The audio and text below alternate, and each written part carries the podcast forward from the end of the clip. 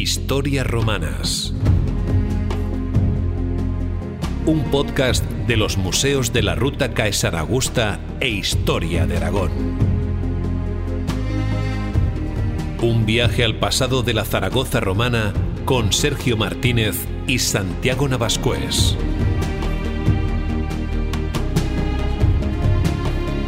Historias Romanas.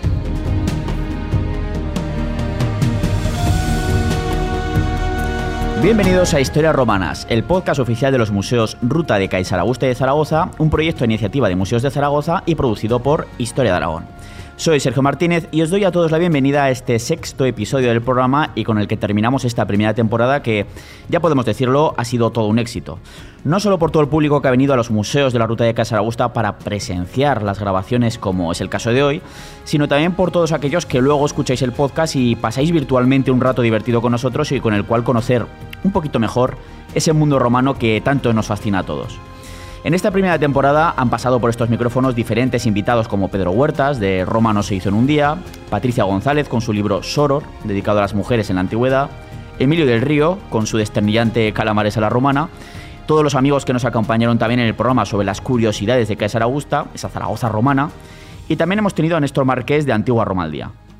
Seguro que de cara al próximo año podemos traer muchas más sorpresas, mientras que para controlar que todo sale fantástico, pues en el control técnico tenemos a Javier Romualdo en este programa que esta vez dedicamos a un tema que nos saca de esa imagen imperial de la antigua Roma, ¿no? de grandes monumentos, de opulencia, de magnificencia que nos suele venir a la cabeza cuando pensamos en los romanos.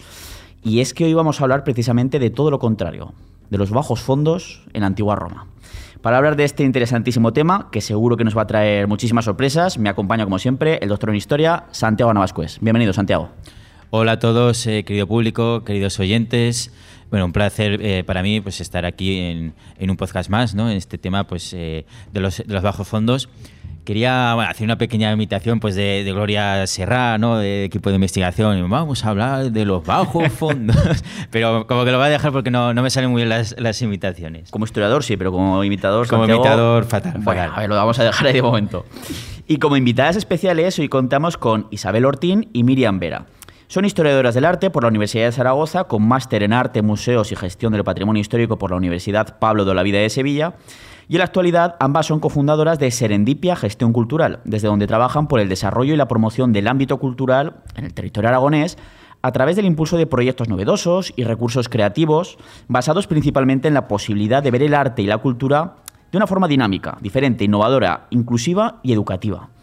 Ofrecen amplios servicios como comisariado de exposiciones, asesoría, consultoría en gestión de espacios culturales, divulgación cultural, que es lo que vamos a hacer hoy, elaboración de rutas, visitas turístico-culturales, investigación histórico-artística, hacen muchísimas cosas. Como decía, hoy vienen a hablar sobre uno de sus proyectos en el que trabajan la perspectiva de género junto con el Ayuntamiento de Zaragoza, museos y mujeres, y en concreto de los bajos fondos de la sociedad de la antigua Roma, que como digo va a ser un programa picantón. Isabel, Miriam, bienvenidas a Historias Romanas. Muchas gracias. Muchas gracias por invitarnos, sobre todo. Nosotros encantados de que estéis aquí, por supuesto.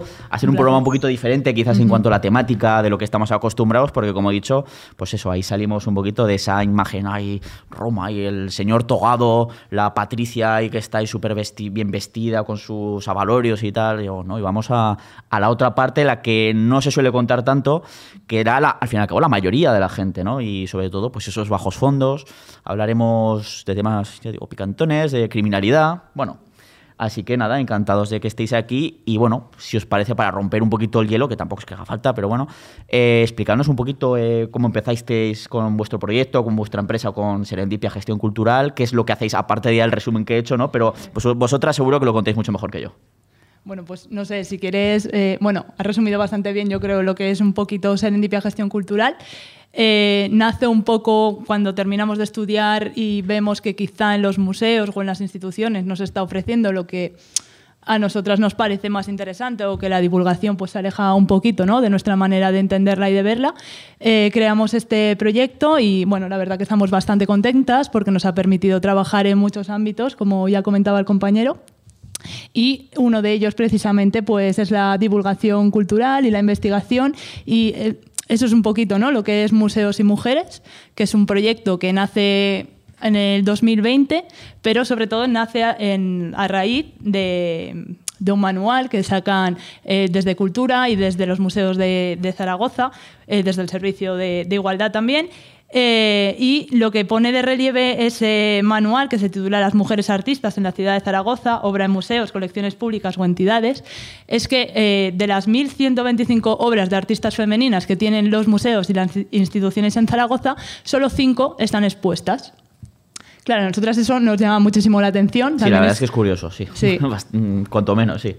Y es algo que también veníamos un poco viendo ¿no? durante la carrera y pues siempre nos habíamos preguntado qué pasaba con esas mujeres, si es que no había mujeres artistas o por qué no estaban representadas en la historia del arte. Y entonces, bueno, se nos ocurrió un poquito crear este proyecto, que si quieres, Isabel... Sí, eh, empezamos a trabajar con el Ayuntamiento de, de Zaragoza para un poco desarrollar este, este proyecto que en un inicio iba a ser una plataforma digital, pero ha terminado siendo pues es una investigación eh, que hemos estado haciendo pues eso desde el 2020 Se os ha ido de las manos, ¿no? Un poquito, sí.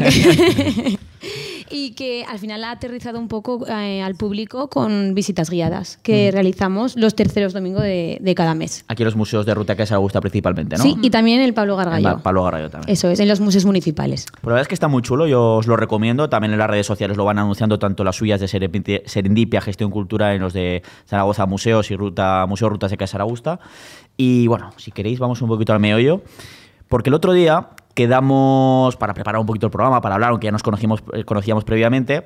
Saludos a la grupi en esa cafetería que nos empezó a decir cuando nos estaba escuchando, diciendo, oye, está muy interesante ese tema. Era abogada y nos empezó a escuchar sobre temas de matrimonios romanos, de legislación, de derecho romano. Claro, la mujer eh, entusiasmada, en plan, Dios mío, no están, está en una cafetería y no están criticando a alguien ni, escucha- ni hablando de fútbol, del mundial, ni nada. Y, eh, si estás escuchando este podcast, no me acuerdo cómo te llamabas, pero Un saludo. Saludos, saludos. y nos chocó a Santiago y a mí una frase que dijisteis, porque, por ejemplo, si nos vamos a Caesar Augusta, a esa Zaragoza romana, eh, que recordemos que tenía entre, bueno, está dentro de la ruta de museos ese puerto fluvial magnífico, ¿no?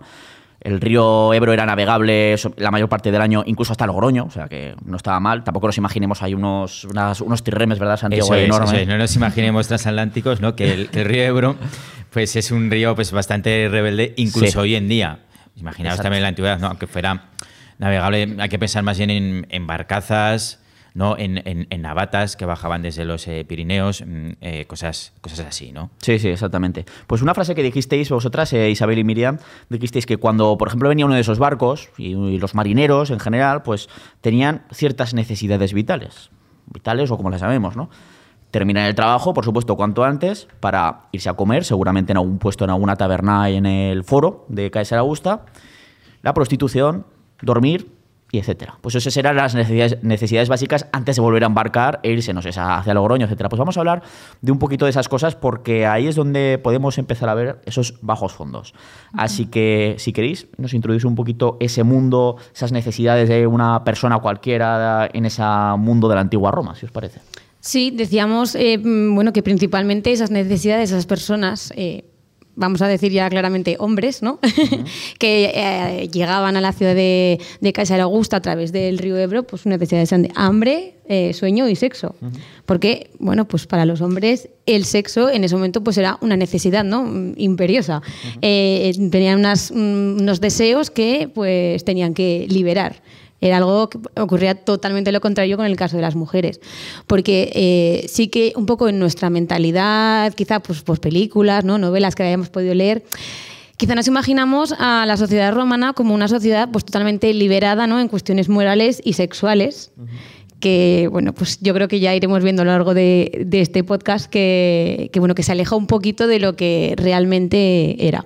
De esos bajos fondos, ¿no? Eso es. Sí, sí, esas bajas pasiones, podríamos decir también, ¿no? Eso es. Claro, a ver, el- los marineros, pues era gente, pues muchas veces, pues de la más, eh, eh, o sea, era una auténtica calaña, ¿no? Porque, bueno, muchas veces, pues, eh, aunque se dedicaran al comercio y no a la piratería, por ejemplo, pero muchas veces estaba muy difusa la línea entre el comercio y la, piratería, ¿no? O sea, un barco de comerciantes, si veía la posibilidad pues, de quedarse con eh, las posesiones de, un barco pues, mm, pues inferior, pues, pues, pues lo hacía, ¿no? Y se llamaban come- comerciantes. Y no solo los marineros, ¿no? Estamos en una sociedad eh, muy violenta, ¿no? Hay que tener en cuenta que la gente las, las ciudades pues vivía en pequeños habitáculos, eh, defecaban en letrinas públicas y eh, comían también ¿no? y, cenaban en las, en las tabernas, ¿no? Eh, porque no, tenían cocinas en, sus casas. Y allí bebían vinos que, bueno, aquellos vinos era, era, alimento, era de los que dejaba una gótica en el mantel y esa gótica no se iba. que bueno, que eso ha sido hasta hace cuatro días realmente. O sea, esto que siempre se ha dicho, sí, pues a mí de pequeño me daban una tostada con vino. Y dices, te quedas, que menos, menos mal que los mezclaban con agua, porque bueno, les echaban auténticamente de todo, ¿no? Eh, que si miel, que si yeso, en algunos casos, no sé muy bien por, eh, qué. Eh, nos cuentan también pues que le echaban pues pétalos de flores, a saber de qué flores. Mm, las drogas eran, eran legales en aquella época, circulaba cannabis y, opio. Y imaginaros esa situación ¿no? con gente que le gustaba jugar a los dados y apostar en las eh, carreras de caballos, etcétera, apostarse los cuartos, que mm, iban pues eh, colocados muchos, ¿no? Y, y, con acceso a armas blancas todo el que quisiera, etcétera, etcétera. No había tampoco servicio público de bomberos, pero es que no había tampoco servicio eh, público de basuras ni servicio público de policías. Bueno, estaban, eh, los, estaban los vigiles que hacían, no exactamente eran lo mismo, pero bueno, cuando ya estaba muy la cosa, entonces actuaban. Claro, es que se dedicaban a eh, prevenir ¿no? o, a juzgar pues, crímenes que bueno, mm, supusieran un gran problema para la sociedad, como por ejemplo combatir a los, a los pirómanos, o crímenes que atentaban contra grandes personajes. O sea, si robaban a un gran personaje o si mataban a un gran personaje, que estos grandes personajes tenían eh, su guardia privada, ¿no? que se encargaba pues de su pues, seguridad, de su seguridad y, de estas cosas, ¿no? y de tener a esta, gente. Pero la gente del común, si asesinaban a un familiar tuyo, por ejemplo, pues eh, el único que podía hacer algo al respecto eras tú. Ojo por ojo, diente por diente. Bueno, vamos un poquito ya a los temas picantes. Vamos un poquito a ese tema de la sexualidad en el mundo romano, vamos a ir desgranándolo un poquito, ¿no? Y, por ejemplo, podemos comentar, Isabel y Miriam, no sé quién quiere empezar, eh, pues por el tema de, del comportamiento sexual en la antigua Roma, en la antigüedad en general, pues eh, cuál era la percepción que tenían ellos con respecto al sexo, eh, y esto es un poquito que habéis investigado un poquito más, el papel del hombre, el papel de la mujer, las cuestiones incluso de género, que cómo es lo que, que, es algo que se está empezando a investigar un poquito más. ¿Qué nos podéis contar sobre este tema? Sí, yo creo que principalmente de la sexualidad lo que tenemos que tener claro en Roma son dos cosas. Lo primero era que estaba legislada, es decir, que la legislación y las leyes decían lo que se podía y lo que no se podía hacer. Claro, luego estaba los que se salían de la norma. Y luego lo segundo que tenemos que saber es que la sexualidad estaba basada en un patrón de dominación y de sumisión. Es decir, que el papel activo en lo que es el acto sexual lo tendría que llevar pues, el hombre, ¿no? el ciudadano, la persona libre. Y luego ese papel pasivo, eh, pues normalmente tendría que, eh, eh, personificarlo una mujer, que sería esa parte pues más... Mm, no tan bien considerada, ¿no? La mujer era esa otra parte, pero el papel pasivo... No, sí, digo, la parte sumisa, ¿no? Al final tenemos que entender que no, los conceptos no eran como hoy en día homosexualidad, bisexualidad, era completamente diferente, estaba dividido, eh, como dice Isabel, pues en estos dos patrones. Sí, eh, como dices tú, no solamente la parte pasiva podía ser una mujer, sino también podía ser un hombre. Pero ahí es donde entraban las leyes y donde entraba la legislación. Mm. Ese papel pasivo lo podía adquirir un hombre siempre y cuando no fuera un ciudadano libre. Claro tendría que ser, pues, por ejemplo, un esclavo, ¿no? Eh, gente que no tenía derechos, que eran tratados principalmente como mercancía, como un objeto, y que por lo tanto, pues bueno, tampoco tenía derecho a réplica, ¿no? Claro, claro, claro. Claro, es que eso es algo muy... Sí, Santiago, no sé si ibas a decir algo. Sí, a ver, eh, hablando un poco pues de la esclavitud, ¿no? Que has metido el tema de, la esclavitud. Eh, es una sociedad esclavista, ¿no? Que, bueno, llega mm, con un modo de producción esclavista a unos niveles de productividad pues, cercanos a los primeros tiempos de la revolución industrial. Es decir, los esclavos tienen un papel muy, muy importante. Tampoco hay que imaginar a los eh, típicos latigueros con los esclavos, por lo menos los de las ciudades. Mm, otra cosa me quiero imaginar que serían a, lo mejor los de las, villas, los entornos rurales, los de las eh, plantaciones. Pero es que los, esclavos eran también una mercancía, un bien, ¿no? Eran como un coche. Tú a tu coche eh, lo, cuidas. ¿no? Entonces, bueno, hay cosas muy, muy turbias como esta que pues eh, ha contado aquí pues eh, nuestra nuestra compañera, pero también hay pues relaciones de, mm, de, afecto, ¿no? De, de amo a esclavo, también de esclavos a amos. Hay esclavos que dedican estatuas funerarias a sus a sus amos. Em, hay amos que se casan con, con sus esclavas. Hay muchos libertos, gente a la que, bueno, que era esclava y que su amo pues eh, ha decidido concederle la, eh, la libertad. ¿no? Sí, desde luego. Y además luego solían coger el nombre de su antiguo amo. Me ha parecido curioso el tema que has dicho, lo de la producción industrial, por esto de la esclavitud, no solo por la esclavitud, porque además creo que hay investigaciones por, en el hielo de Groenlandia, del Polo Norte, que eh, han ido cavando, sacando el hielo capas y capas, y como se puede datar cronológicamente, se ha encontrado pues restos de ese hollín industrial de esa época, de la industria romana de hace dos mil y pico años. Sobre todo plomo. Es algo súper curioso que llegó hasta hasta, o sea, para, para, ver un poquito los niveles, que eso luego no se vuelve a alcanzar prácticamente hasta el siglo XIX, hasta uh -huh. la industrialización, es muy curioso.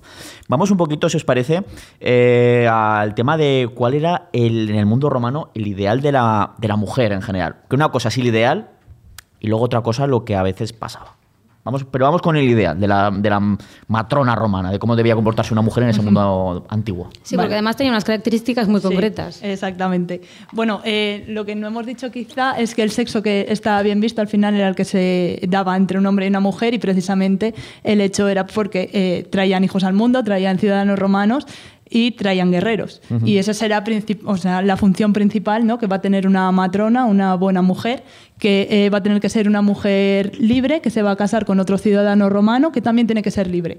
Y esa es la única característica que tiene que tener eh, una matrona romana. Pero luego la sociedad les dice cómo tiene que ser. Y es que van a tener que ser, eh, por ejemplo, univiras, es decir, sí, de, de, de, un solo lecho, uh -huh. eh, perdón, de un solo marido, eh, unicubas de un solo lecho, van a tener que eh, ser también domisedas, es decir, que estar siempre recluidas al ámbito doméstico, quedarse uh -huh. en casa, tendrán que ser mujeres sumisas, mujeres recatadas y me dejo tienen que ser laníficas. Eso, la más importante quizá, ¿no? Porque la recluye precisamente a ese ámbito doméstico, ¿no? Ser lanífica significaba trabajar eh, el hilado, ¿no? Trabajar en el telar y eso pues las mantenía en casa, las mantenía quizá junto a otras mujeres, pero eh, siempre, como digo, en el ámbito doméstico. Ahí está, por ejemplo, el mito de Lucrecia, ¿no? Uh -huh. que era en plan como comportamiento, para el que no lo conozca, pues bueno, es el mito fundacional de la República Romana, cuando Roma pasa de una monarquía a una república, que estamos hablando de una patricia romana, una matrona, que está precisamente comportándose como debe, como acaban de decir, bueno, como nos acaba de comentar Miriam, uh -huh. y pues resulta que el hijo del rey, del último rey, Tarquino el Soberbio, pues se queda prendado de ella, vamos, que de hecho acaba violándola, la acaba forzando, y, pero realmente ahí se ve como que ella no tiene culpa de nada, pero cree que ha perdido el honor, a pesar de que sabe que es inocente, lo dice a su marido, a Colatino, a su padre, etcétera, y dice, he perdido el honor, lo ha perdido por tanto mi familia, y a partir de ahora ninguna mujer romana podrá de comportarse de otra manera bajo el ejemplo de Lucrecia. Y se suicida.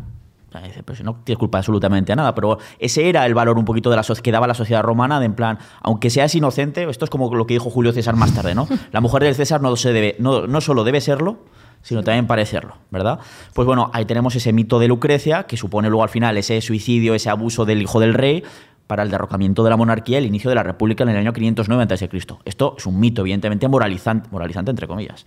Y luego tenemos también el de Virginia, que es posterior ya en la república, en el que los de Quemviros eh, son unos magistrados extraordinarios, pero que quieren sobre todo uno que se llama Apio Claudio, quiere perpetuarse en el poder, además en capricha de la hija de un plebeyo, de un centurión, y se inventa la historia de que había sido esclava, que se la habían robado de cuando era, joven, cuando era jovencica y que el otro lo hace pasar como hija. Y consigue que el tribunal, que por supuesto eran amigotes suyos, pues le diga, sí, sí, para ti, esto, esto es esclava. Y el padre de ella, de, Virginia, pues dice, la única forma que tengo de liberarte es esta, y la asesina, la mata. O sea, es otro, otra historia, mito moralizante, pero para que hayamos ese papel de cómo debe comportarse una mujer, que nos estaba contando Miriam, y la forma del tema de, pues, eh, cómo, cómo debe tratarse el tema de, si, aunque no seas inocente, pero has perdido la, tu, tu, honestidad, tu, virtud, y por lo tanto eh, también el de la propia familia, porque al fin y al cabo la mujer, en este caso, tenía ese papel de, podríamos decirlo, de propiedad del padre, pasaba luego a la del marido, cuando uh -huh. se casa, una especie de... Sí, sí, así es. Eh, dependía un poco también del, de la categoría que tuvieran ellas. Porque estaban las eh, hijas suyuris o las alieniuris, que esto es un poco ya y nos metemos ya casi más en, en terreno fanganoso, pero bueno, así de manera fácil, eh, las suyuris eran las que, por decirlo así, entre comillas, tenían un poco más de libertad, porque eh, podían ser o bien las primogénitas o las que mm, se hubieran emancipado. Y estas no dependían del pater familias, sino que dependían de un tutor que al principio lo designaba el propio pater familias, pero luego, eh, con el tiempo, puede llegar a ser un tutor dativo, es decir, que ellas mismas podían elegir a su tutor y esto les daba pues muchísima más independencia. Y luego estaban las alien y juris, que estas sí que eran ya que eh, estaban bajo el poder del, de la patria potestas, o sea, del pater familias. Súper curioso esto. Bueno, todo esto es la legalidad, cómo debe comportarse una mujer, pero ¿cuál era la realidad? Vamos ya a esos bajos fondos de la antigua Roma. ¿Cómo era la realidad un poquito de la mujer, del hombre, pues en esa... Eh, porque una cosa era lo que te decían los patricios, cómo debías comportarte, que era su modelo supuesto, que luego hacían barbaridades, o luego hacían lo que les pasaba por ahí. Pero, pues eso, ¿cuál, sería esa, esa situación real? Claro, hablamos, por ejemplo, de en el ámbito sexual. Eh, luego, si quieres, o, nos metemos directamente a hablar de yo, sociedad. Yo creo que se os ha quedado cosas en el tintero sobre el ámbito sexual, ¿verdad? Sí. Además, yo también tengo cosas que Tienes decir. cosas que apuntar. Vale, eh, decíamos, porque claro, lo hemos dejado ahí en el tintero, que claro, la relación que estaba quizá mejor vista era la que traía hijos, ¿no? Nuevos ciudadanos, nuevos guerreros, pero evidentemente luego existían relaciones eh, homosexuales. Principalmente lo que narran las fuentes es de hombres con hombres. Algo que se trata menos es qué pasa de las mujeres que se enamoraban o que tenían relaciones sexuales con otras mujeres, que si queréis luego lo, eh, lo recuperamos. Pero mm, al final es cierto que, que, estas relaciones existían y que lo más importante era que eso, que el papel pasivo lo obtuviera alguien que no fuera ciudadano. Ahora que lo has comentado, Patricia González, la autora de Soror, uh -huh. creo que comenta una estela funeraria de dos mujeres que están con, dan, dando, dándose la mano y siempre se ha dicho por parte de la historiografía, eran hermanas o eran muy amigas. Dice, qué curioso que en este caso son muy amigas y muy hermanas cuando y en las estelas funerarias cuando aparece un hombre y una mujer, ese símbolo de estar dándose la mano en una estela funeraria es que eran marido y mujer. Uh -huh. Por lo tanto, dice, lo normal, o sea, lo lógico es que pues fueran compañeras, no fueran eh, mujer y mujer, evidentemente, porque no estaba contemplado en la legalidad de romana, pero seguramente pues vivirían como tales. Sí, es que, a ver, el, o sea, el término de hermano y hermana era pues muchas veces con el que designaban pues a, al amante o, o, la amante, ¿no? O, sea, incluso el de amiga. Eso es. ¿eh? O sea, hay un poema, por ejemplo, de, de, Marcial, ¿no? Que, bueno, pues que debía de estar bajo sospecha de estar acostándose con otro hombre, de tener una práctica homosexual con otro hombre, y bueno, pues este le llama hermano y le dice, no me llames hermano, a ver si te va a llamar yo a ti hermana. es que Marcial, ¿No? el poeta bilbilitano, o sea, que era un pájaro, era, era un pájaro. De hecho, antes que hemos mencionado también el tema de las, de las, bueno, que no sé, de las letrinas o tal. Sí. Es que para el mundo romano el tema de las letrinas era, era social. Para Marcial había gente que socializaba demasiado. Esto es como, siempre lo digo, en el caso de los hombres, que esto, eh, pues estos urinarios públicos que son de, de, los de pared, no de los de cabina, que tienes 10, estás tú solo, entras, entra la siguiente persona y se te pone el de al lado. Claro. Dices, si hay 10 más, o sea, si hay 9 más, ¿por qué te tienes que poner de al lado? O sea, en plan, ese, ese rollo de la intimidad que tenemos actualmente. Los romanos, el tema de ir al baño a hacer cosas, aguas mayores, aguas menores, como se solía decir antes, era casi algo social y comentaban, pues, eh, quizás la carrera del circo o, pues, cualquier cosa. O te has enterado de, de Claudio que ha hecho no sé qué, tal, bla, bla, bla. Eh, y nos dice Marcial que había un pesado en Roma que siempre se acercaba, se pasaba los días yendo a las letrinas para ver si cazaba a algún potentado, en plan que sabía que hacía banquetes por la noche para que le invitara. Y Marcial dice, a veces le invitaba simplemente para que te dejara en paz, hacer tus cosas en paz. O sea, mira, que sí, que a las 8, vente a las 8. Y ya está. O sea, a ver, es súper curioso ese tema, que eso también es un poquito bajos fondos, un poquito lo que se veía en, en las letriñas, letriñas, sí, en las letrinas, en las termas, etcétera. Claro, además que las termas, sobre todo las suburbanas, era un lugar en el que, bueno, de hecho podemos ver ¿no? en los frescos eh, que se han conservado, por ejemplo, en Pompeya, sí. todas esas escenas eróticas que precisamente, eh, de hecho, en una de ellas es, eh, en las termas de Pompeya se conserva la única escena erótica que hay entre dos mujeres. Que no quiere decir que esta práctica estuviera bien considerada socialmente, sino que todo lo está. contrario, ¿no? Que era está. para erotizar al que iba a las termas. Es verdad que lo que siempre decimos, que Pompeya al mundo romano es como Las Vegas al mundo actual. Imaginaos que hay un apocalipsis, solo se conserva Las Vegas, dentro de dos mil años los cavan y se- esta gente vivía apostando todo el día, no sé qué, venga, va, vicio, todo eso. Evidentemente no, Pompeya era una ciudad de... era como marinador, era, el, era la ciudad de vacaciones de los romanos que tenían perras, ¿no? Y era curioso, pero bueno, aún así nos, ha dado- nos da muchísima información como esta, por ejemplo, para ver que no es todo soto a caballo rey, sino que hay muchísimas percepciones en el mundo romano también. Sí, además, perdón, sí. No, no, no, continúa, continúa. No, iba, iba a decir que además Marcial, que, que nos da unos titulares tremendos, eh, es una de las pocas fuentes eh, literarias que, mm, que nos habla de precisamente mujeres que, eh, que tenían relaciones sexuales con otras mujeres. Pero claro, no nos lo, no nos lo dice desde una perspectiva positiva. Eh, de hecho, ellos...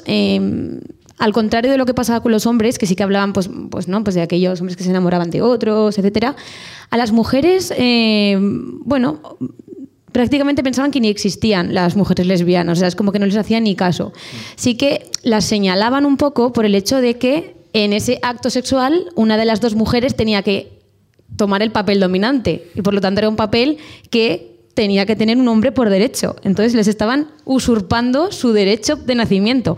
Entonces por eso les tenían tanta, tanta tirria. Pero Marcial, de hecho, nos habla de dos de estas mujeres, Basa y Filenide. Y de Basa, por ejemplo, nos dice que era una mujer pues eh, respetable, eh, pues porque no se le veía nunca con hombres, ¿no? Pero claro, dice que eh, que era una tríbada, que es como se les llamaba a, a- a estas mujeres. Y dice que donde no haya hombre, que haya adulterio. Entonces ya veremos luego lo que le pasaba a las mujeres que eran adúlteras, ¿no? Que os lo Sí. podéis imaginar, más o menos. Yo, a ver, yo eh, tengo una, se- una serie de cosas ¿no? que decir sobre la, la sexualidad. Voy a ser un poco escandaloso, ¿eh? veo que solo hay gente adulta por aquí. ¿Nos, Si- nos van a cerrar el podcast, Santiago, o no? No, tranquilo. Si hay, si hay niños en, en casa, si los estáis escuchando en casa con niños o algo, Taparle los oídos. los oídos que voy. bueno, eh, pues eh, por internet circulan vídeos, por ejemplo, pues mascotas, pues eh, haciéndoselo a, a peluches.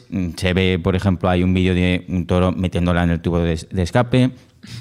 Se ve, por ejemplo, mm, pues bueno, hay, veterinarios que, pues de vez en cuando, pues eh, por razones veterinarias, pues tienen que ordeñar a un, a un toro o a un caballo. Y si ese toro o ese caballo pudiera hablar, pues diría, sigue, sigue, ¿no? O sea, al final lo que quiero decir es que una mano eh, eh, es una mano, una boca es una boca y un agujero es un agujero, ¿no? Y el ser humano es un animal más. ¿Qué nos diferencia? Que a diferencia de los animales, tenemos valores y asco. Pero claro, eh, ¿qué es lo que ocurre en una sociedad con valores completamente distintos a nosotros y con ascos distintos? Porque el asco también es algo social. El asco eh, se aprende. ¿no? Por ejemplo, si fuéramos orientales, a lo mejor no tendríamos asco a comer grillos. Bueno, pues lo que pasa es que tienen una sexualidad completamente diferente a la nuestra. A nosotros nos parece eh, una monstruosidad, que lo es, por ejemplo, cometer eh, violaciones, nos parece una monstruosidad que lo es la pederastia, la- pero ellos, bueno, la, la- la violación para ellos era un atentado contra la propiedad, contra, porque la mujer era propiedad del marido. Ahí está la diferencia, si era una persona libre, Claro. ciudadano libre y tal, o si era esclavo, esclava, etcétera, ¿no? Creo que es lo que habéis vosotras. De hecho, luego hablaremos más de la prostitución, sí. pero tenía más protección una esclava que una prostituta. Porque Claro. quien atentaba contra la prostituta, bueno, pues no pasaba nada, ¿no? Eran, ese sí que era el bajo de los bajos, bajos Bajos fondos. fondos, ¿no? el, el último estrato social era la prostituta. ¿Y qué pasaba con las esclavas? Que por lo menos pertenecían a alguien, ¿no? Tenían un dueño. Entonces estaban atentando, como dices, contra la propiedad de alguien. Pero no era en plan, le has hecho daño a mi, a, a mi esclava, no sé qué, pobrecilla. No, no es en plan, eh, le has hecho daño a mi propiedad, me tienes que co- recompensar a mí, que soy el dueño. Eso Claro, es. y en cuanto a los ascos y, estas cosas, ¿no? Eh, lo que quiero decir es que eh, ese asco social que a lo mejor yo, yo tengo, que lo he aprendido, ¿no? Y por eso soy hetero, ellos no, no lo tenían, porque no existían las etiquetas ni de heterosexual, ni de homosexual, ni nada de todo esto. Entonces, la mayoría de ellos, pues, eh, bueno, eran lo que hoy llamaríamos bisexuales. Ellos lo que valoraban positivamente era ser el activo, el, dominante. El- ellos diferenciaban entre el dominador y el afeminado. Lo peor que se podía ser era afeminado, débil, etcétera, ¿no? Entonces, por eso, pues, eh, a ver, mm, la gente pues cree a lo mejor que eran como muy libertinos sexualmente o no, no, simplemente tenían una sexualidad eh, diferente, porque tenían también sus, eh, sus tabúes, ¿no? O sea, tenían las mismas sensaciones y emociones que nosotros, pero las vivían de manera diferente. Por ejemplo, hoy en día la sociedad te dice que te tienes que enamorar, que si no eres un pringao, ¿no?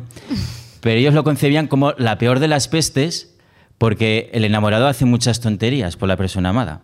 Te coloca en una situación de inferioridad.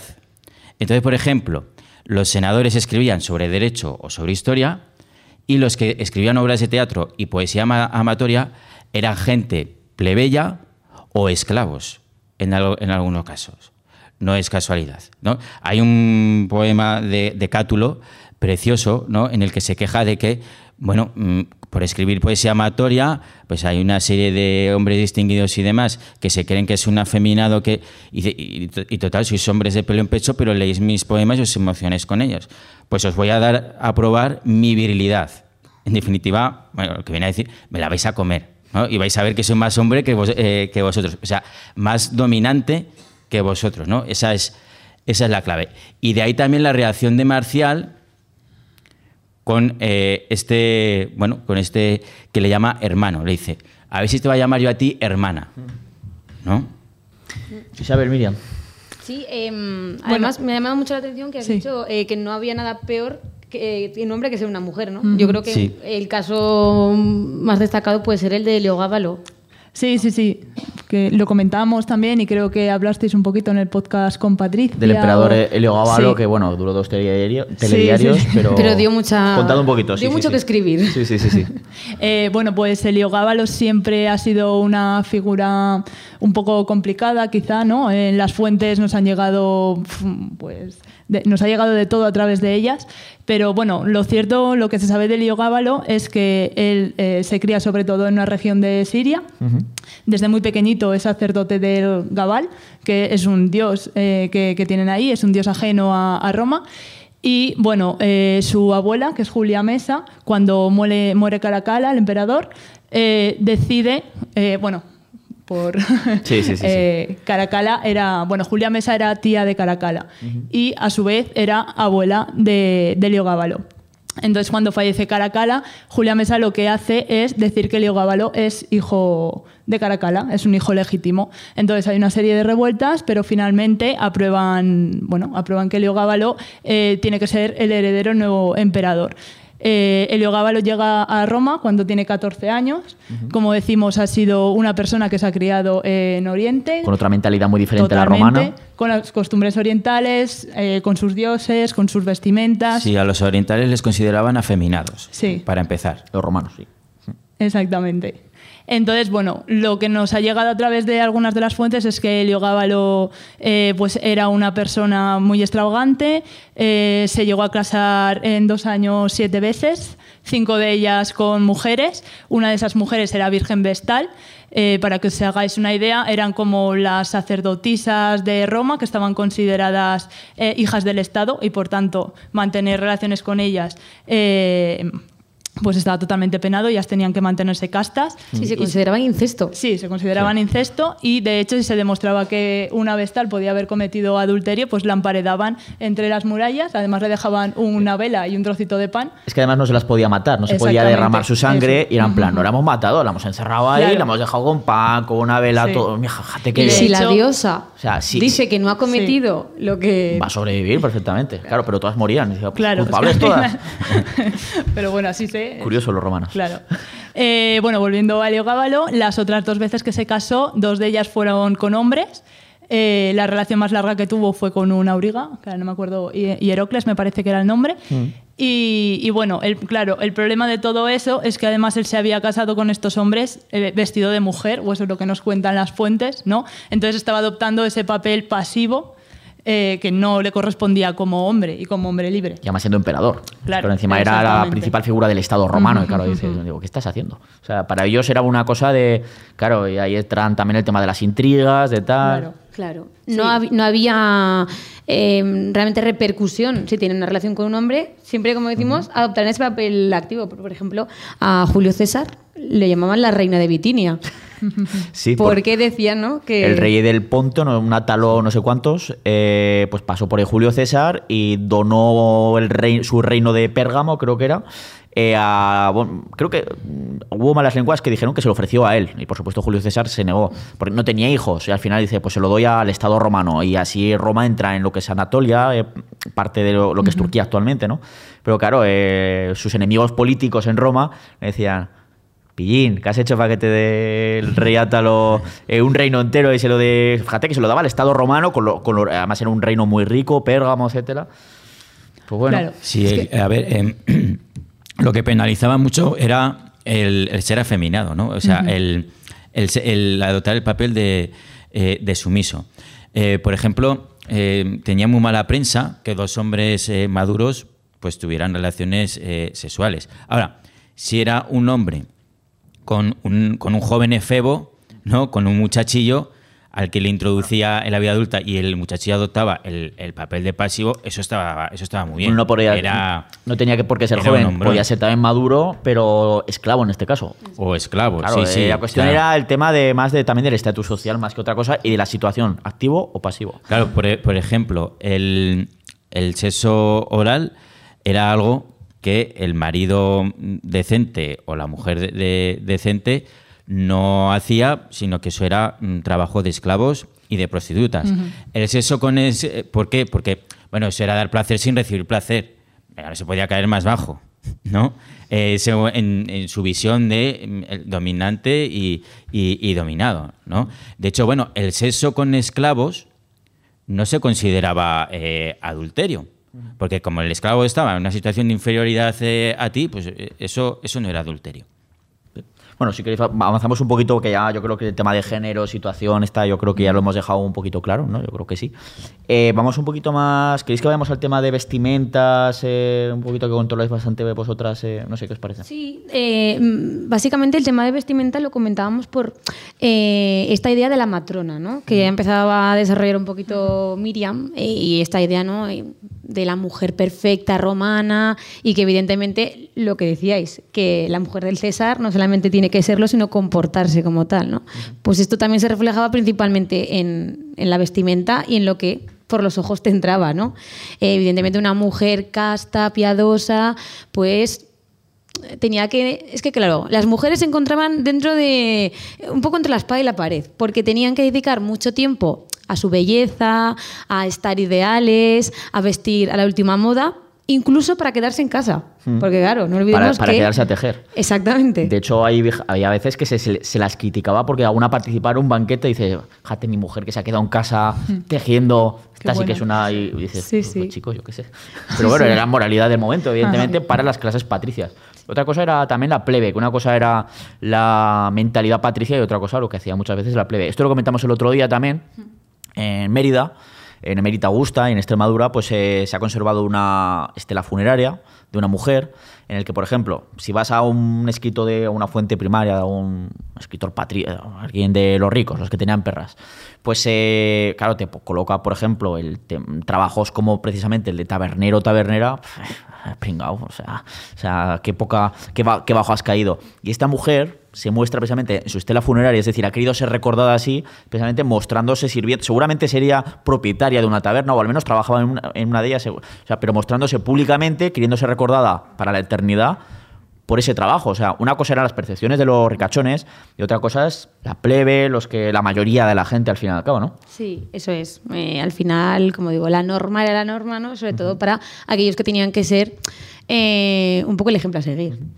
Y de las patricias de vestimenta y todo eso, pasamos un poquito a la plebe y también al tema de prostitución y tal, po- porque Sí. también hay cosas que se pueden saber sobre Sí. estos temas, ¿no? Algo que me dejó y que quería Sí, comentar era que todo este tema de estas rutinas de belleza que tenían que estar ideales, ella siempre, eh, lo tenían que hacer siempre a escondidas. Es decir, que el hombre no viera nunca que ella utilizaba esas estrategias, ¿no? Para, para supuestamente seducirlos, ¿no? Eh, ya que, bueno, pues ellas tenían que maquillarse, tenían que estar bien, bien vestidas, pero siempre de una manera natural. Porque los colores, los brillos, todo lo que es excesivo, eso era lo, lo que pertenecía a las prostitutas. Claro. Entonces, claro, todos estos temas eran los que la diferenciaban. Utilizaban también arsénico en polvo, ¿no? Para blanquearse Sí, la, blanquearse la piel. eh, Porque era como si, estás morena es que trabajas en el campo y mal. Sí. Que es una percepción también que va más allá del mundo romano, ¿verdad? Sí, sí, sí.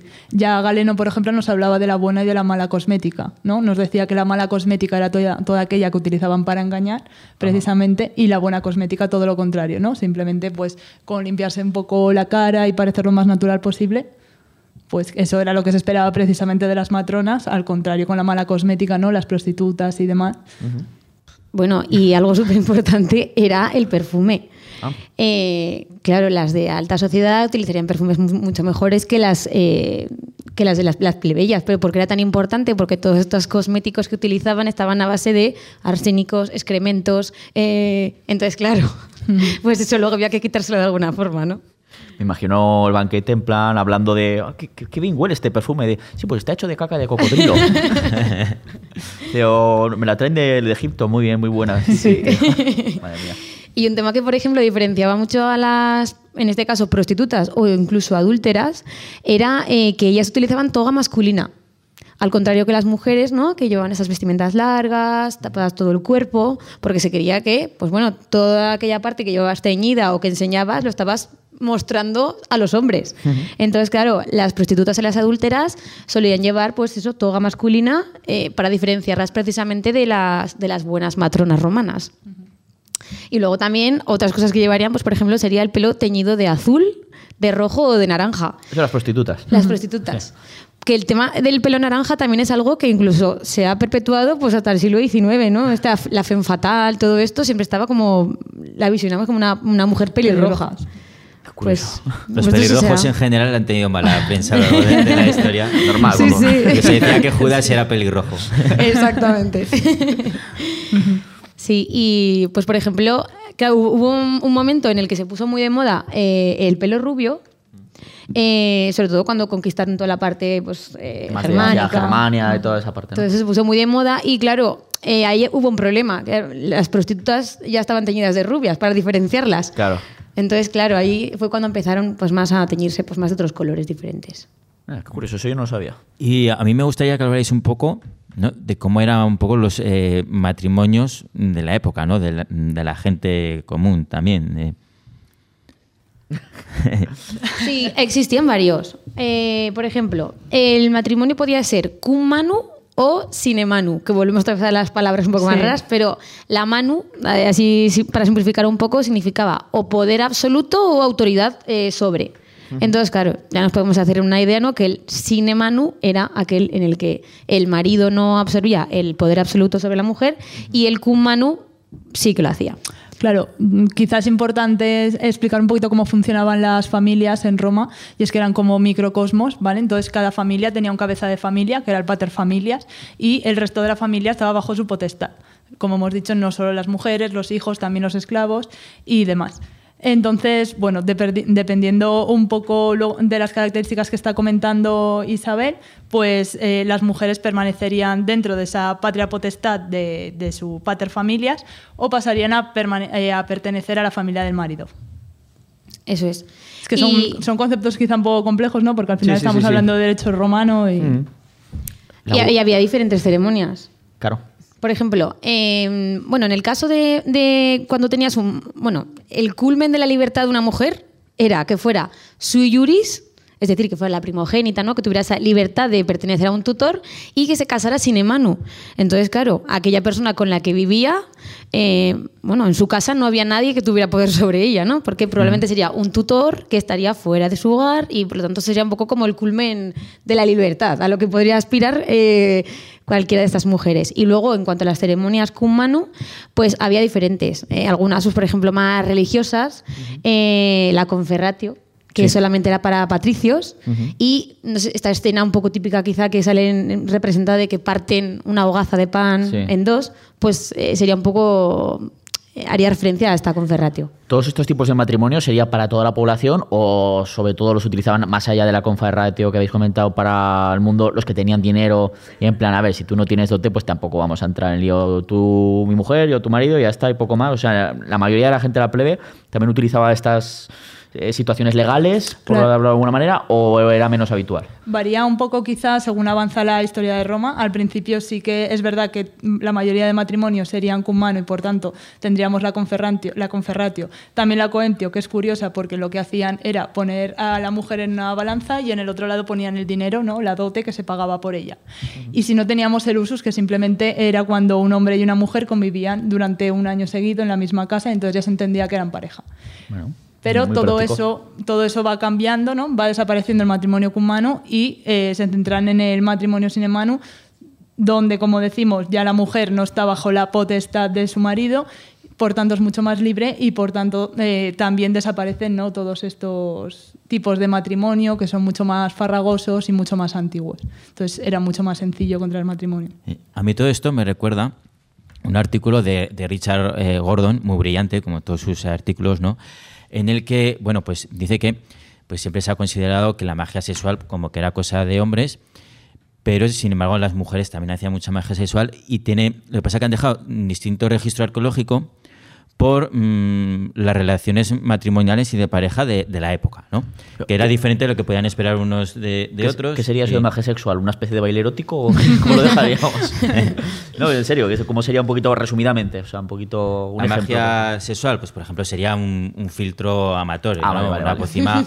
para que, bueno, pues Brujería, lo Sí. que luego se diría más tarde, siglo más tarde, brujería, ¿no? Por ejemplo. sí, eso, va a desarrollar esto un, un poquito, ¿no? Sí. Eh, bueno, hay que tener en cuenta, ¿no? Eh, que por aquellos eh, años, pues la mayoría de los matrimonios son concertados por los padres y que la mujer pues abandona su familia para ingresar en la del marido, por lo que depende completamente de este, ¿no?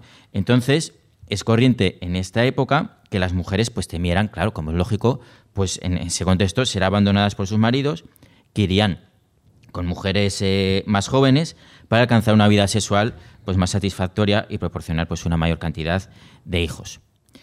En cambio, si el marido sufre una infidelidad, bueno, se veía como un deshonor para su virilidad y sufría pues una pérdida del respeto de sus semejantes, ¿no? Como un, poco hombre, ¿no? Que le han, que le han engañado.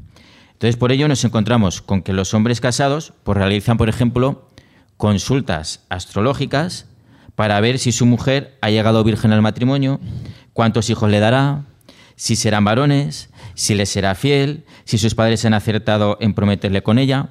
Claro, también es común que realicen hechizos que fuercen a sus mujeres en un estado de, de inconsciencia, ¿no? Pues a decir toda la verdad y saber así si han sido infieles. ¿Qué hacen las mujeres casadas, en cambio? Bueno, pues las mujeres en- eh, casadas, en cambio, sin embargo, ¿no? en este contexto, hacen maldiciones contra aquellas personas que levantan falsos rumores y que pueden provocar el abandono de sus cónyuges. Fijaros, ¿no? A veces pues dan pociones a sus maridos para volverlos estériles e impotentes o hacen maldiciones contra ellos, aunque bueno, pues lo más común pues es que maldigan a, a sus amantes, ¿no? Ya que quieren que vuelvan, que vuelvan con, con ellas, ¿no? Otras veces pues recurren a filtros amatorios para anular la conciencia del, del marido y que solo quiera estar con, con su esposa y madre de sus hijos, etcétera, etcétera, ¿no? Podría, podría seguir, ¿no? Pero no me quiero, no me quiero extender aquí. Es o sea, lo que quiero es que, bueno, que se, vea cómo influye, ¿no? Pues la diferente realidad de hombres y mujeres para que, y, los diferentes miedos e intereses que tienen, pues para que se vea, ¿no? Pues eh, cómo influye eso en, en el tipo de, magia que, que, que hacen, ¿no? Eh, eh, por, por ejemplo. Sí, es que además, lo que comentas, además, tiene una explicación de por qué se tenía. se prestaba tanta atención a que la mujer no fuera adúltera y sin embargo los hombres no tenía tanta importancia, ¿no? Y es que, eh, bueno, al final en los romanos algo súper importante era la legitimidad, la familia, la tradición. Y bueno, pues lo que ellos creían es que cuando eh, había un acto sexual, lo que ocurría era que el semen del hombre circulaba por todo el cuerpo de la mujer. Entonces, claro, si una mujer casada tenía relaciones con otro hombre, podía producirse una turbatio sanguinis, es decir, una mezcla de las sangres. Y que por lo tanto ese bebé que naciera después podía no ser 100% legítimo, ¿no? Había que mantener la sangre pura, ¿no? Digamos. Exactamente, esa, esa idea de la sangre pura ya la tenían los romanos. ahí viene Fijaros- la endogamia, luego te sale un carro segundo lechizado y pasa lo que pasa. Fijaros si lo tenían claro, que los hechizos mágicos, cuando querían maldecir a alguien, ¿no? Invocar a los dioses del inframundo para que le hicieran una, una putadilla, decían, hacérsela a tal hijo de tal. Y en ese hijo de tal nombraban siempre a la madre, nunca, nunca al padre. Nombraban siempre a la madre porque la madre siempre es segura, pero el padre no. De hecho, además, eh, cuando nació un bebé, eh, el, el pater familias, el marido, esperaba fuera y salían con el bebé y se lo dejaban en los pies. Si éste creía que el bebé era digno de ser criado o lo reconocía, lo que hacía era levantarlo. Si no, pues bueno, allí no estaba penado el abandono de niños ni el infanticidio, La- siempre y cuando el padre estuviera de acuerdo. La expositio, la exposición, Sí. ¿no? Era expuesto y si no lo querían, pues eh, haz lo que quieras con él. O Y en el sea, caso de las niñas, además, tenían que dar orden de amamantarlas, no valía solo con recogerlas. Entonces, bueno, pues por eso también las razones, de, además, solo estaban obligados a criar a su hija primogénita y a todos sus hijos varones, eso sí, con lo cual, pues todas esas niñas no terminaban en la esclavitud, en la prostitución, continuaban con todos esos círculos viciosos. Sí, era un sistema que empujaba a las mujeres a acabar en, pues eso, en la prostitución y en la esclavitud. Vamos, antes de ir a... Nos quedan dos apartados. Vaya, aunque ya hemos ido comentando la prostitución, vamos a seguir con el tema de la prostitución, pues un poquito más cosas que nos podéis contar, el tema de la esclavitud también relacionado con la esclavitud pública, privada, podríamos llamarlo, ¿no? Y luego ya terminaremos con el bloque de la criminalidad en el mundo romano. Sí, eh, yo creo que lo primero que tendríamos que comentar de, mm, en torno a la prostitución era que en Roma era legal. No pasaba un poco lo mismo con quienes la ejercían, ¿no? que estaban señaladas y que estaban marginadas legalmente. ¿Por qué estaba realmente la prostitución legalizada o se tenía bien vista eh, en Roma? Pues bueno, existían varias razones que son eh, a cada cual eh, más exagerada. Eh, lo, primero era que, bueno, pues decíamos ¿no? que los hombres tenían esa, esas pasiones que liberar y ellos eran conscientes del peligro que, bueno, que conllevaba tanto un embarazo como un parto. Entonces, consideraban que liberar esas pasiones con las prostitutas estaba salvándole la vida a sus mujeres, ¿no? de perder la vida en un parto. También creían pues que al no mantener relaciones sexuales con sus mujeres, que no estuvieran vistas con ánimo de, mm, De procrear. de Sí, procrear, pues las estaban alejando del placer, alejando de, de la sexualidad y por lo tanto les estaban salvando la vida también. O sea, ¿Por no, es, qué? no es por ti, es por, o sea, no es por mí, es por ti. o sea, Exacto. luego- Exacto, porque si eran adúlteras, las acababan matando. Entonces, claro, les estaban salvando la vida. Y luego también creían que eh, de esta forma estaban evitando que eh, los hombres violaran a mujeres de buena familia, ¿no? Porque liberar esas pasiones con las prostitutas, que ni eran mujeres ni eran nada.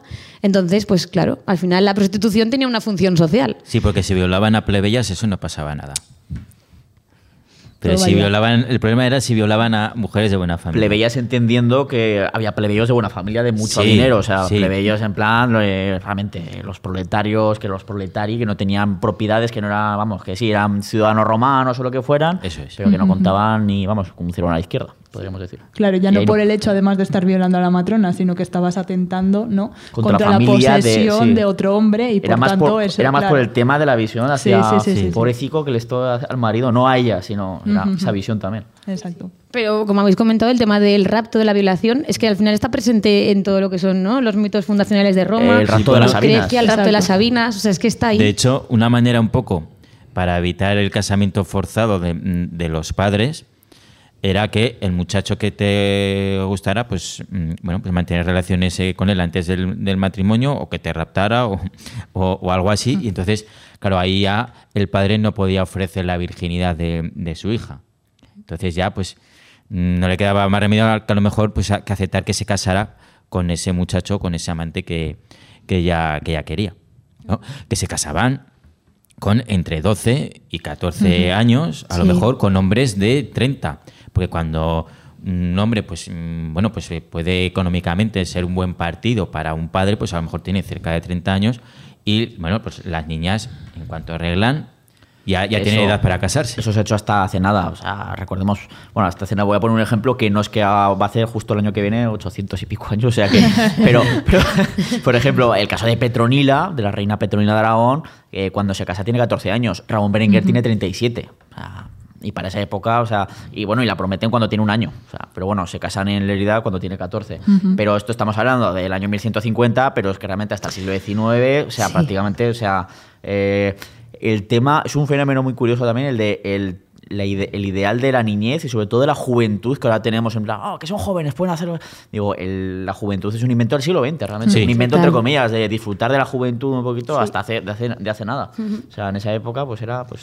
Nada, aquí las niñas a los 12 años, que era un poco la barrera ¿no? en la que pasaban a ser niñas ya puber, eh, era que ya estaban preparadas para el matrimonio. De hecho, celebraban una especie de ceremonia mo- como de rito en el que entregaban pues, aquellas cosas que representaban su infancia, sus juguetes, sus muñecas. Y, y bueno, 12 años aún era... Una niña podía pasar de dejar sus juguetes y a los poco, a menos de un año después, tener, ser madre ya. Sí. O sea, Incluso había algunas que a partir de los siete años ya eh, celebraban ¿no? esas esponsalias en las que ya les asignaban a, Sí. a un marido. Y empezaban a convivir muchas veces también a partir de los siete años, aunque pues quizá no mantuvieran todavía relaciones sexuales, pero por Sí. lo menos.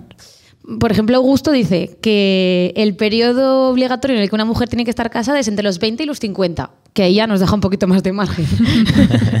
ay, gusto.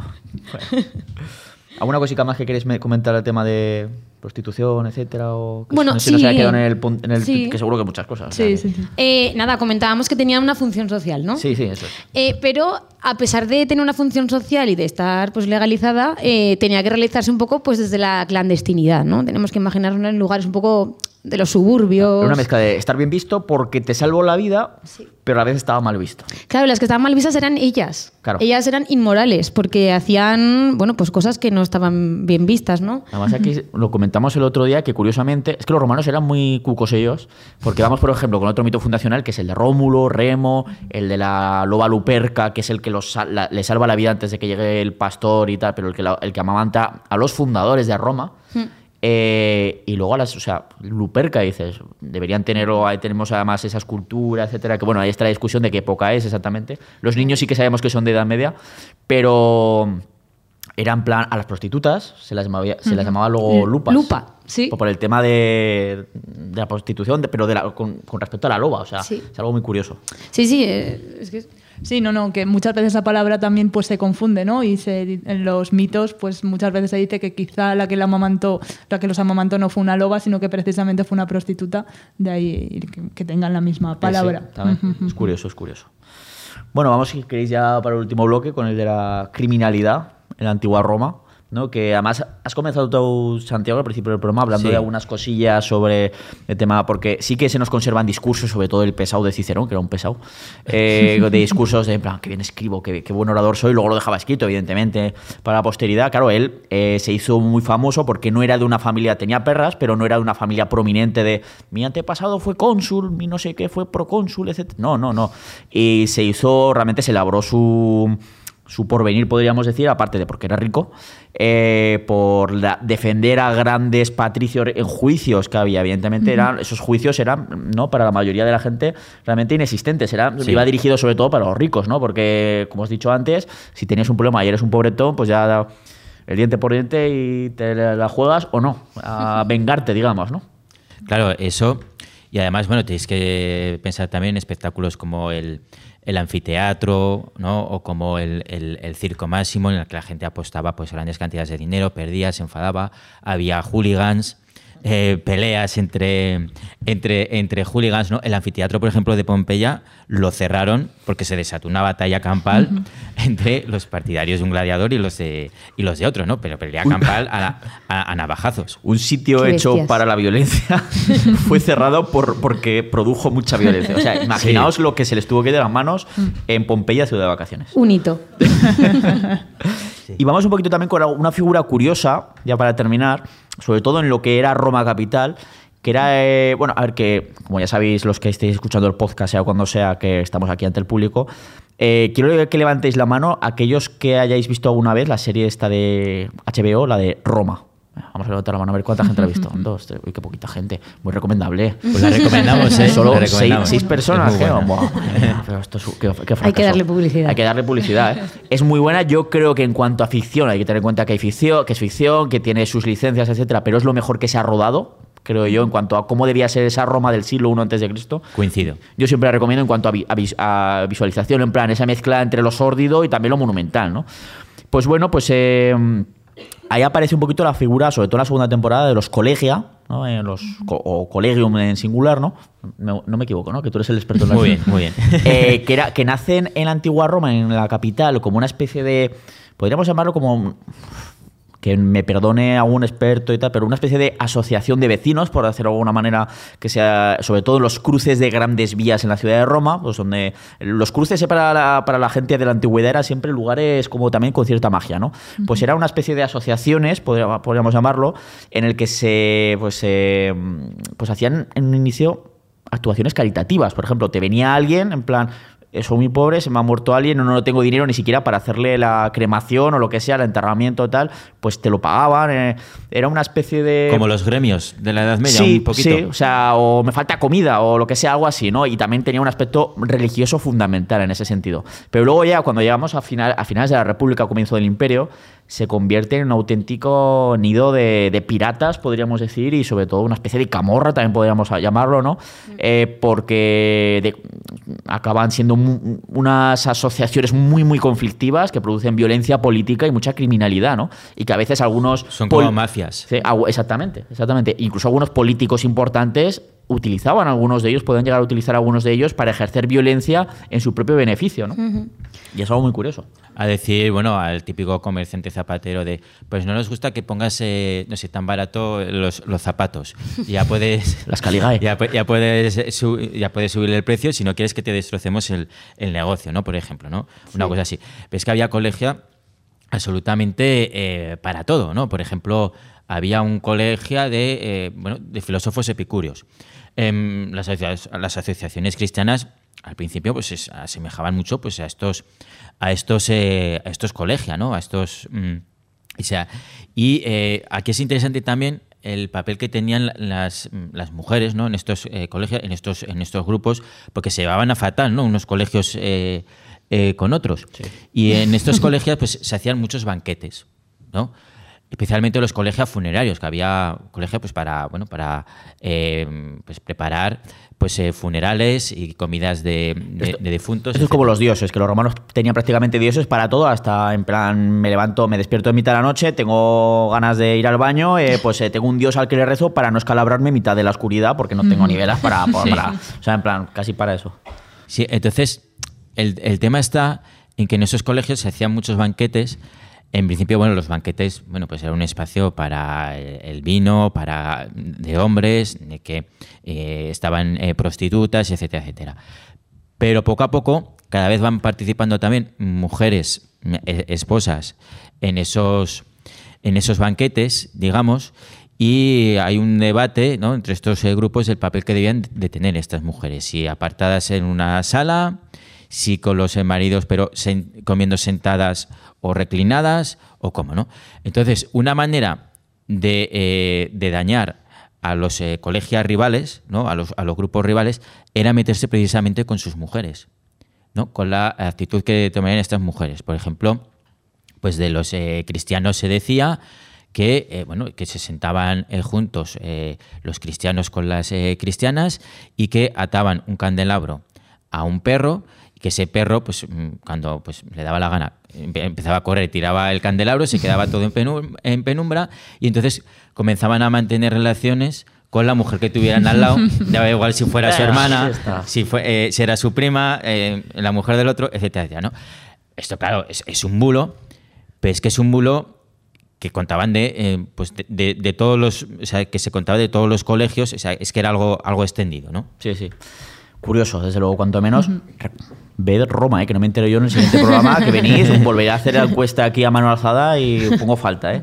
Bueno, ya, terminamos. Os dejo dos, tres minutillos, Miriam, Isabel, para que pues alguna cosilla que queráis destacar o algo que se os haya quedado en plan, "Mm, tengo que decirlo, pues eh, tenéis la oportunidad ahora y cerramos ya el programa.